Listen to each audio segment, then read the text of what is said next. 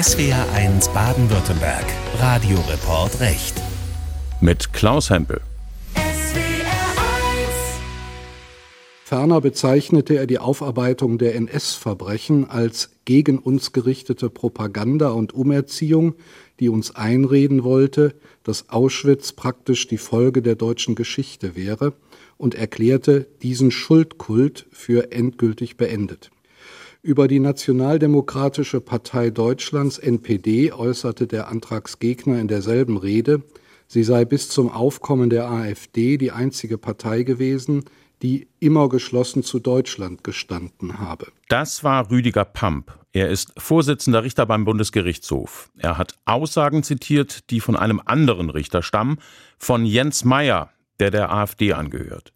Jens Meyer hat 20 Jahre lang als Richter beim Landgericht Dresden gearbeitet. Als AfD-Politiker saß er vier Jahre lang im Bundestag. Vor zwei Jahren wollte er sein Amt als Richter wieder antreten, doch das sächsische Justizministerium entschied, wer sich so äußert, wie soeben gehört, der darf als Richter nicht weiterarbeiten.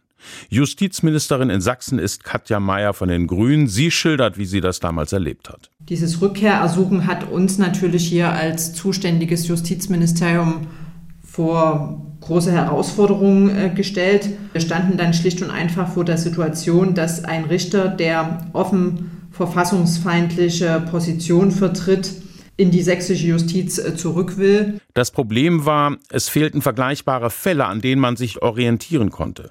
Und nach reiflicher Überlegung entschied das Justizministerium dann, Jens Meyer in den Ruhestand zu versetzen und beantragte dies beim zuständigen Richterdienstgericht in Leipzig. Das Gericht hat diesem Antrag stattgegeben. Das war vor etwa eineinhalb Jahren. Jens Meyer hat dann beim Bundesgerichtshof dagegen Revision eingelegt und der BGH entschied nun, Jens Meyer von der AfD ist zu Recht in den Ruhestand Ruhestand versetzt worden. Mit dieser Entscheidung wollen wir uns heute etwas genauer befassen, weil es auch um die Frage geht, wie wehrhaft ist eigentlich unser Rechtsstaat, wenn es darum geht, Verfassungsfeinde aus der Justiz zu entfernen. Mein Kollege Max Bauer ist bei der Verhandlung beim Bundesgerichtshof mit dabei gewesen. Er hat alles ganz genau beobachtet. Max, was genau wird Jens Meyer eigentlich vorgeworfen? Also es geht vor allem um rechtsextremistische Äußerungen.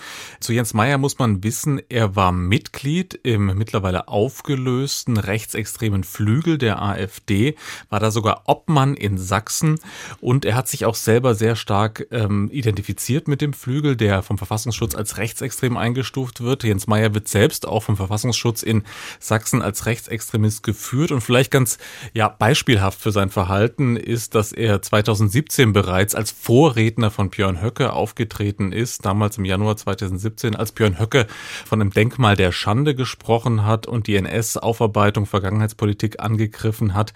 Damals war Jens Meyer sein Vorredner gewesen und hat sich ähnlich rechtsextrem geäußert, hat von einem Schuldkult für die NS-Aufarbeitung gesprochen. Also ist aufgefallen mit sehr rechtsextremen Äußerungen. Er ist Höcke-Fan, kann man sagen. Er hat sich, glaube ich, mal selbst als kleiner Höcke bezeichnet. Ja, genau, kleiner Höcke. Mehrfach soll er sich so bezeichnet mhm. haben, ja. Ich würde schon sagen, in der AfD, wenn man da unterscheiden möchte, ist er wirklich mindestens so weit rechts außen wie Björn Höcke, das muss man klar sagen. Er hat einzelne Personen angegriffen. Er hat die ZDF-Moderatorin Marietta Slomka sehr persönlich heftig attackiert. Er hat, hat gesagt, sie muss entsorgt werden. Genau, Slomka entsorgen mhm. war seine Aussage. Er hat den Sohn von äh, Boris Becker, Noah Becker, rassistisch beleidigt bestätigt. Also das sind schon sehr deutliche Aussagen, um die es hier geht. Du bist ihm ja persönlich beim Bundesgerichtshof im Gerichtssaal begegnet während der Verhandlung. Jens Meyer hat bei der Verhandlung auch etwas äh, zu den Vorwürfen gegen ihn gesagt. Wie ist er da aufgetreten und wie hat er auf dich gewirkt? Ja, wir wussten erst als BerichterstatterInnen nicht, ob er kommt. Er war dann da, hat sich sehr früh auch geäußert. Er wirkte auf mich sehr nervös. Das Verfahren hat ihn persönlich offenbar sehr aufgeregt und er hat dann erstmal alles abgestritten. Er hat gesagt, diese rechtsextremen Äußerungen von ihm, die wären gar nicht wirklich erwiesen, da wäre nicht ausreichend ermittelt worden. Das stimme alles so nicht, wie es ihm vorgeworfen wird. Er hat gesagt, das wird aufgebauscht, er würde mit Dreck beworfen, vor allem die Medien würden hier Dinge behaupten, die nicht stimmen und würden das aufbauschen. Also er hat da sehr sozusagen sich erstmal gewehrt, ist sehr heftig aufgetreten und das war so der Eindruck, den ich von ihm hatte. Kann man denn sagen, dass Jens Meyer ein Rechtsextremist ist? Also er hat auf jeden Fall rechtsextreme Äußerungen getätigt. So sieht das der Verfassungsschutz in Sachsen. Er wird da immer noch als Rechtsextremer auch geführt, eben auch als Mitglied im mittlerweile offiziell aufgelösten Flügel. Er hat sehr starke rechtsextreme Äußerungen gemacht. Das würde ich auch auf jeden Fall so sagen. Er hat zum Beispiel auch äh, die Migration generell als Herstellung von Mischvölkern bezeichnet. Er benutzt Äußerungen zur NS-Aufarbeitung, zur Geschichtspolitik, zur Vergangenheitsbewältigung, die sonst nur in der NPD benutzt werden.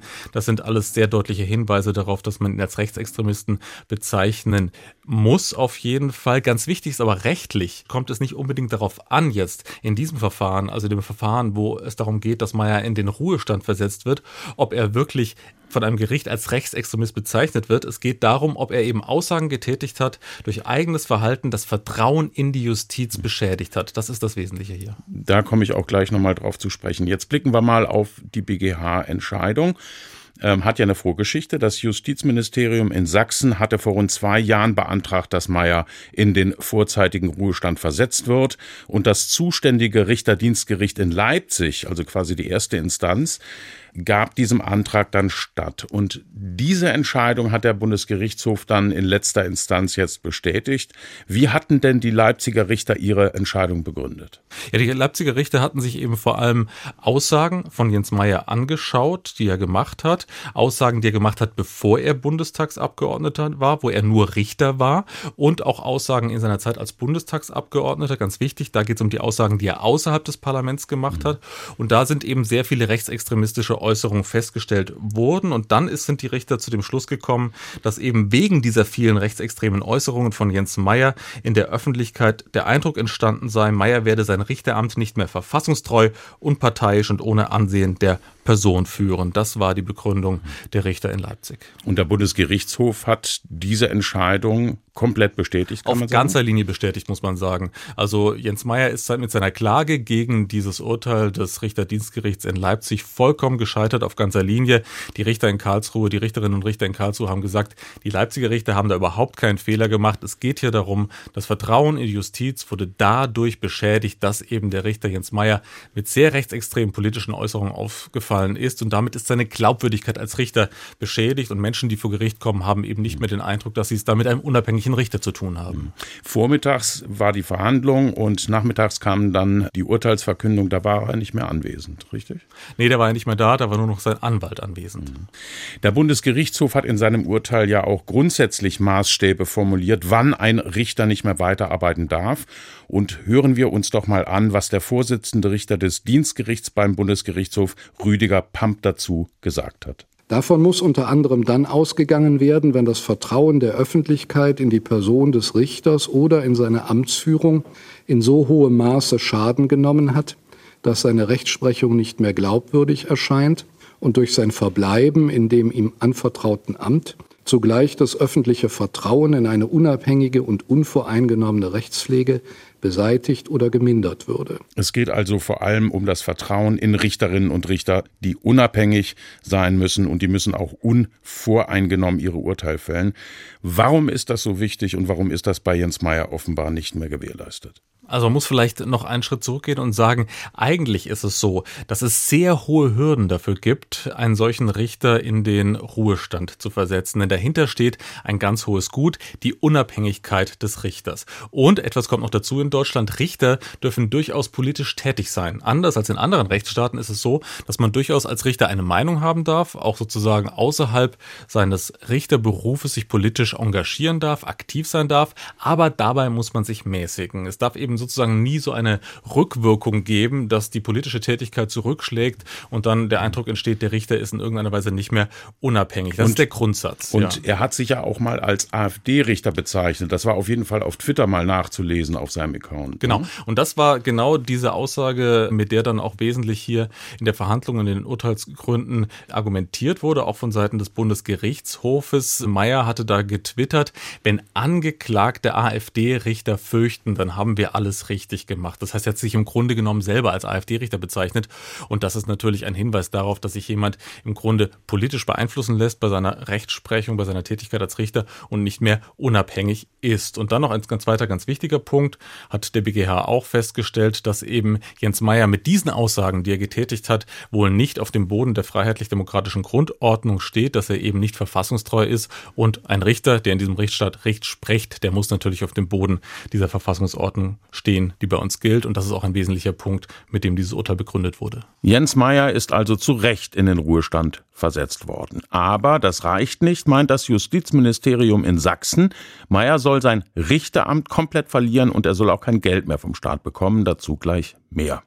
Zwei Dinge sollte man noch einmal ausdrücklich betonen. Es geht hier nicht darum, einen unbequemen Politiker loszuwerden.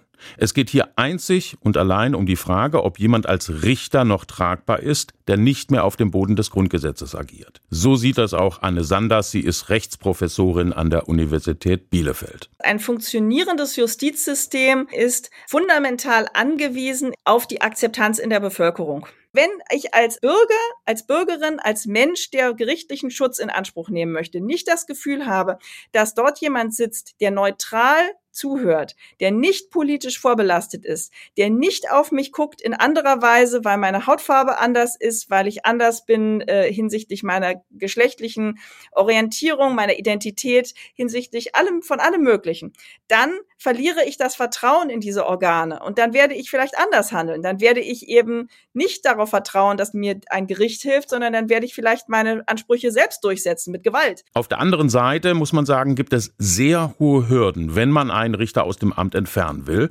Aus gutem Grund hat man nämlich nach der Nazizeit ins Grundgesetz reingeschrieben, dass unsere Richterinnen und Richter völlig unabhängig sind. Die richterliche Unabhängigkeit bedeutet ja gerade, dass Richterinnen, Staatsanwältinnen ihre Entscheidungen eben frei von, von politischer Einflussnahme treffen. Man soll eben gerade frei und nur nach dem Gesetz entscheiden. Und äh, das wäre natürlich sehr schwierig, wenn es politischen Organen möglich sein könnte, Richterinnen, Staatsanwältinnen bei jeder Gelegenheit loszuwerden, wenn sie ihnen nicht mehr in den Kram passen. Deshalb entscheiden auch nicht Politiker darüber oder Ministerien, sondern unabhängige Gerichte, ob ein Richter noch tragfähig ist oder nicht, so wie das auch bei Jens Meyer der Fall war. Mit der BGH-Entscheidung bleibt er also im Ruhestand, aber er ist noch offiziell Richter. Und er wird weiterhin vom Staat finanziert. Das Justizministerium in Sachsen will das nicht hinnehmen. Es hat beim Richterdienstgericht am Landgericht Leipzig gegen Meyer eine Disziplinarklage erhoben. Max, warum diese Klage? Also nach Aussagen des sächsischen Justizministeriums selber, das haben die nochmal ganz deutlich gemacht, auch im Juli diesen Jahres, als die Klage erhoben wurde, haben sie gesagt, dass sie eben die sächsische Justiz vor Verfassungsfeinden in den eigenen Reihen schützen wollen. Das ist das Ziel. Und nach der Verhandlung hat auch der Sprecher des Justizministeriums mir nochmal gesagt, es geht wirklich darum, letzte Verbindungen zu diesem Richter, zu diesem rechtsextremen Richter Jens Meyer zu beenden. Das ist im Grunde das Ziel und deshalb jetzt diese Disziplinarklage. Die Hürden bei dieser Disziplinarklage, die sind ja höher als beim Ruhestandsverfahren. Ja, genau. Man muss diese Verfahren eindeutig unterscheiden. Das, was jetzt entschieden wurde, die Versetzung von Jens Meyer in den Ruhestand, da geht es im Grunde darum, dass die Justiz geschützt wird, dass man das Vertrauen in die Justiz schützt, auch im Hinblick auf die Zukunft, dass sozusagen die Menschen immer das Gefühl haben müssen, dass wenn sie vor Gericht gehen, da einen unabhängigen Richter vor sich haben. Bei der Disziplinarklage, die jetzt noch entschieden werden muss, da geht es um persönliche Verfehlungen des Richters Jens Meyer, um eben Disziplinarsanktionsmaßnahmen gegen ihn. Da muss ihm Verschulden nachgewiesen werden, da muss ihm nachgewiesen werden, dass er eben Dienstpflichten verletzt hat und da kann dann eben sozusagen eine heftige Sanktion am Ende stehen. Das ist der Unterschied. Mhm. Also wir müssen noch abwarten, wie das Richterdienstgericht in Leipzig da entscheiden wird. Das kann dann auch wieder beim Bundesgerichtshof landen. Genau, das ist sozusagen ein vollkommen neues Verfahren mit vollkommen neuen Zielen und eben auch dann auch einer Revisionsinstanz. Welche Folgen hätte es für Jens Meyer, wenn diese Klage durchgeht und vom BGH auch bestätigt werden würde. Jetzt ist er im Ruhestand, bekommt aber weiterhin seine Bezüge. Und er ist noch Richter offiziell. Und er ist weiter offiziell Richter. Das sogenannte Dienstverhältnis, das Richterdienstverhältnis besteht weiter. Er ist eben in Ruhestand versetzt und darf nicht weiter tätig sein. Wenn jetzt dieses zweite Verfahren Erfolg hätte, dann würde dieses Dienstverhältnis des Staates Sachsen mit Jens Meyer vollkommen beendet.